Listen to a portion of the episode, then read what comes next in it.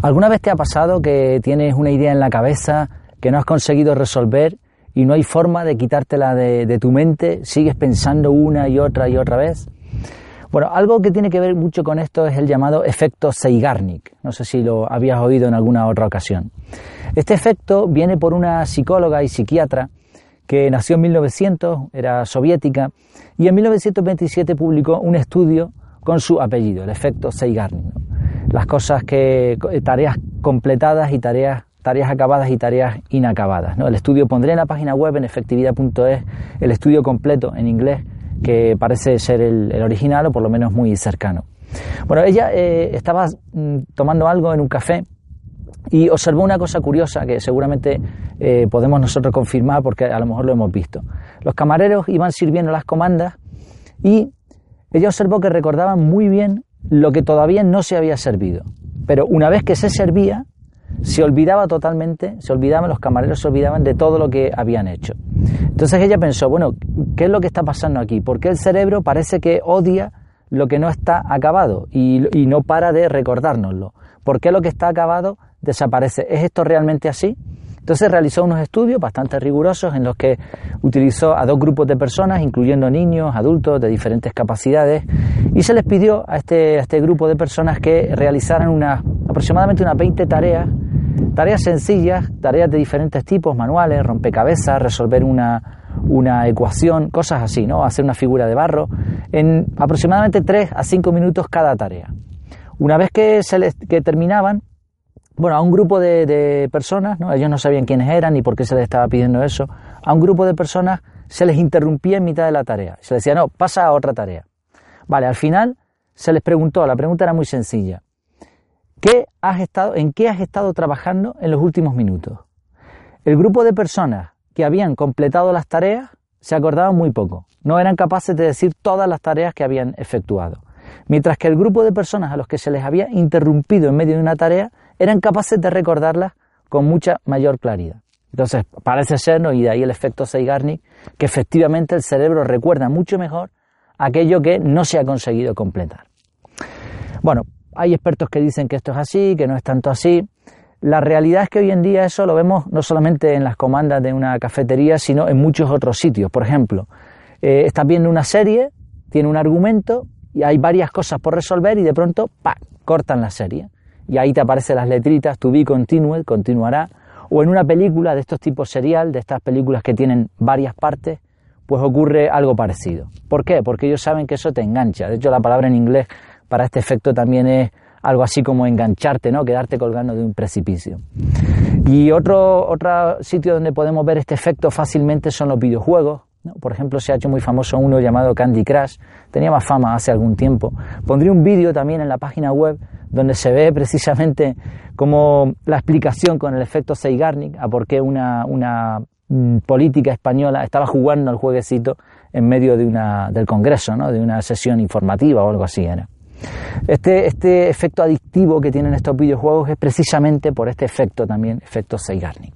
Pero bueno, más allá de eso, lo que nos interesa saber es cómo podemos nosotros aprovechar este efecto a nuestro favor. Queremos aquí, aquí hablamos de efectividad al máximo sin olvidar las cosas importantes de la vida. Vamos a ver cómo ser efectivos utilizando este efecto. En primer lugar, hay que tener en cuenta que no importa lo largo que sea la tarea que vamos a acometer, ni tampoco si vamos a tener tiempo para hacerla al completo. A veces uno tiene una tarea inmensa delante y dice, no, prefiero no empezar y la va postergando, va procrastinando, ¿no?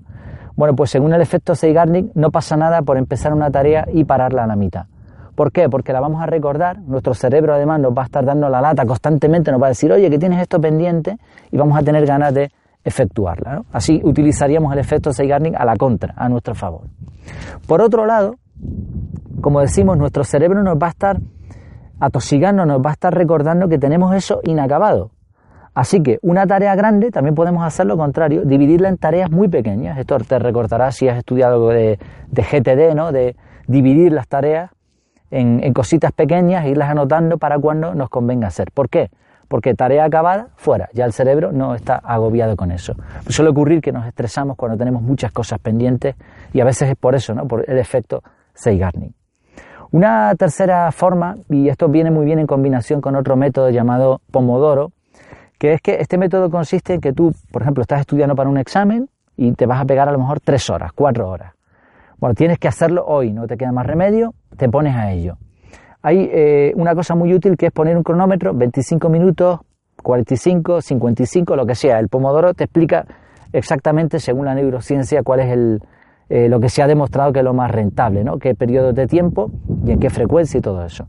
Pero bueno, sea como sea, la idea es romper, parar esa tarea, levantarte, hacer otra cosa y ese efecto Zeigarnik va a conseguir que tú te acuerdes perfectamente de lo que estabas haciendo, porque hay gente que dice, bueno, ¿cómo vas a romper eso? No, no pasa nada, es bastante efectivo. Otra cosa también tiene que ver, por ejemplo, cuando tienes una tarea, lo mismo, estudiar un examen, pero el examen no es mañana, sino a lo mejor para dentro de un tiempo, o una tarea, un proyecto, lo que sea, algo así que tengas que presentar. Bueno, puedes empezar y cortar la tarea para el día siguiente. No pasa nada porque el efecto Zeigarnik nuevamente va a hacer que tu cerebro esté concentrado en eso, incluso otras cosas que vas viendo, que te van pasando en esos días, los vas a ir añadiendo a ese proyecto, a esos estudios que estás realizando. Y otra manera más también tiene que ver mucho con cuando redactamos, cuando leemos un libro, pero también cuando lo escribimos, cuando hacemos un vídeo, cuando, yo qué sé, cuando hacemos un profesor, cuando prepara una charla, ¿no? una conferencia, el efecto Zeigarnik funciona muy bien cuando tú presentas una historia al principio, pero no la acabas. Ahora desarrollas el tema y al final conectas, en la conclusión conectas el final de la historia que todo el mundo está esperando. ¿Por qué? Porque ese efecto Zeigarnik consigue que las personas estén expectantes. Entonces se puede hacer al preparar una agenda. Bueno, hay mil métodos más en los que se pueden aprovechar. Aquí he, dicho unos cuantos, pero en la página, en el artículo correspondiente, eh, pondremos algunos más. Si quieres, eh, recuerda que en efectividad.es tienes este artículo en forma de, eso, de artículo con fotografías, con infografías, pero también tienes un montón más y también una sección de reflexiones. Échale un ojo a ver qué te parece. Lo suyo de todas formas es probar estos métodos, ver si nos funcionan. Hay muchas personas que piensan que no por el efecto también contrario, lo del flow, flow, ¿no? fluir. A muchas, esto de productividad les gusta mucho este, este término. Y a mí me recuerda, pensando en esto del efecto, si se podía compaginar con esto del flow, de fluir, ¿no? Fluir es cuando tú estás en una tarea que el tiempo no pasa. Te puedes pegar tres horas y ni te has enterado. Estás totalmente concentrado disfrutándolo. Hay un, libro titulado algo así, ¿no? Fluir, con un, con un escritor que tiene un apellido rarísimo que no voy a poder decir de nuevo, lo pondré también en el artículo. Bueno, el caso es que fluir es comparable a un río. Un río, va, el agua va mansamente, se va adaptando a los diferentes espacios. ¿Qué ocurre si ahora de pronto cortamos el caudal de un río, quizá con un dique, con una represa, con algo así? ¿Qué ocurre? Bueno, lo que va a ocurrir es que el agua se va a ir acumulando, se va a parar por un momento, va a buscar por dónde salir, va a rebosar, va a caer, si es un, precipicio o algo así. Es decir, se va a acumular la potencia del agua y de pronto, un tiempo más tarde, va a caer con mucha mayor energía y el río de nuevo va a recuperar su caudal. Esto lo vemos fácilmente, eso en una represa cuando se sobrepasa, en una, en una cascada lo vemos fácilmente o algo así. ¿no? El efecto Zeigarnik creo que consigue lo mismo lo que hace es parar ese fluir y ahora de alguna manera esa energía se va a acumular y va a dar lugar a un, a un plus de energía en, en, el día siguiente cuando tú vuelvas a efectuar esa tarea hasta que de nuevo todo se reconduce. Por eso creo que es bastante útil este efecto Zeigarnik. De todas formas, lo dicho, la cuestión es que cada uno lo probemos y veamos si es realmente efectivo. ¿Qué te ha parecido? ¿Te ha gustado? ¿Crees que no es muy acertada este, este, efecto? Coméntalo, participa en los comentarios, en la página web, en el podcast, en el canal de YouTube, donde quieras. Espero que te haya gustado de todas formas esta entrada y hasta que nos volvamos a ver, que lo pases muy bien.